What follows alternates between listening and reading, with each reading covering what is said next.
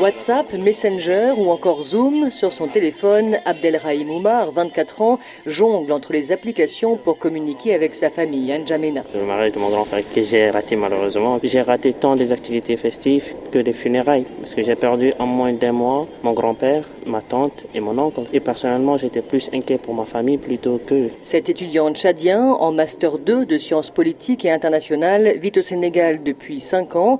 Il s'est senti entouré par ses compatriotes. La communauté s'est mobilisée pour m'envoyer des messages de compassion. Et je crois que ces messages m'ont permis peut-être de tenir debout. Le soutien de la communauté pour remonter le moral, mais aussi pour apporter une assistance matérielle. Lors de la fermeture des campus, certains étudiants se sont retrouvés sans hébergement. Alors, il était question pour nous d'accueillir ces différents membres chez nous afin qu'on puisse leur trouver également à un délai raisonnable une maison pour qu'ils puissent habiter. Les services de transfert d'argent ont eu des problèmes. On était obligé d'octroyer des prêts. On a essayé de négocier deux, deux, fois avec les bailleurs pour nous accorder une semaine de plus.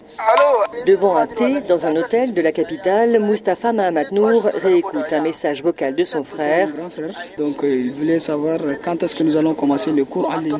Président de l'association des stagiaires, étudiants et élèves tchadiens au Sénégal jusqu'en juillet dernier, cet étudiant en master 2 à l'université Amadou Ampateba de Dakar a suivi ses cours en ligne ces derniers mois. Au départ, ça n'a pas été facile, hein, mais petit à petit, les universités et les écoles de la place ont une issue pour pouvoir suivre nos cours en étant à la maison. Au Sénégal, l'état d'urgence assorti d'un couvre-feu a été décrété pendant plus de trois mois. Mustapha est donc resté chez lui, dans l'appartement où il vit avec deux colocataires. Ils se sont serrés les coudes. Il y a deux colocs, un gabonais et de l'autre, il y a une fille euh, ivoirienne. Et après, donc, la Covid, nous nous sommes encore profité vraiment de renforcer nos liens donc, amicaux. Hein. On va s'amuser ou bien? Oui, le feu, je veux le feu. Jean. Le dernier événement festif organisé par l'Association des étudiants tchadiens remonte au 13 mars dernier, juste avant l'interdiction des rassemblements et la fermeture des universités. Une grande soirée culturelle. Puis toutes les rencontres ont été annulées. À défaut, les membres ont gardé le lien via les réseaux sociaux.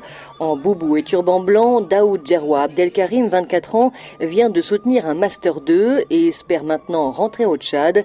Il a suivi tous les jours le bilan de la pandémie dans son pays. Non seulement regarder, on partage, on met dans nos statuts voilà, pour pouvoir informer aussi les autres. Nous sommes restés actifs pour sensibiliser la population voilà, à respecter les mesures barrières. Donc euh, cette pandémie a, quelque chose de très particulier. Nous sommes restés soudés. Pour aider à surmonter cette période particulière, Mustapha Mahamat Nour a également apprécié les bons petits plats tchadiens. Nous avons une de nos compatriotes, c'est elle qui nous prépare souvent donc les plats tchadiens, par exemple les kissar, les marara et ch'tagali. Donc on a passé le confinement donc avec des réconforts effectivement.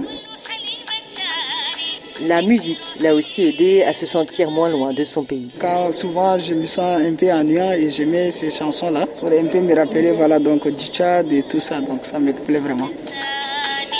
Charlotte Drag Dakar, RFI.